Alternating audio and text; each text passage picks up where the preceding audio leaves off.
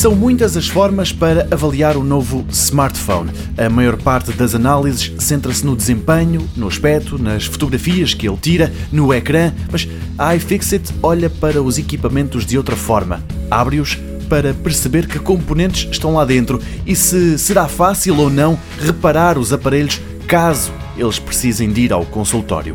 A mais recente análise deste tipo é ao Galaxy S9 e S9 Plus, as novas coqueluches da Samsung.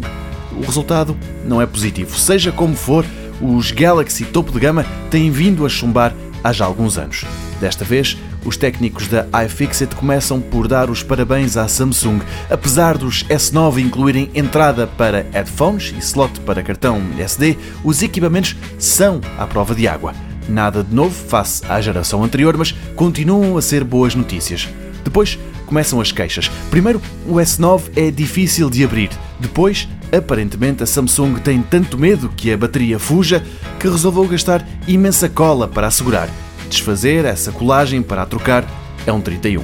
Longe vão os tempos, recorda o site, em que a Samsung conseguia fazer um equipamento à prova de água cuja bateria podia ser trocada em 10 segundos sem recurso a ferramentas. Nesta análise, o iFixit separa o Galaxy S9 em vários pedaços. O processo é moroso e por isso avançamos até ao fim. Nas conclusões, sublinha-se que muitos componentes são modulares e podem ser substituídos de forma independente, que a troca da bateria é tecnicamente possível, mas chegar até ela é um desafio, que os vidros frontais e traseiros estão colados e que isso, entre outras coisas, aumenta o risco de quebra durante as reparações.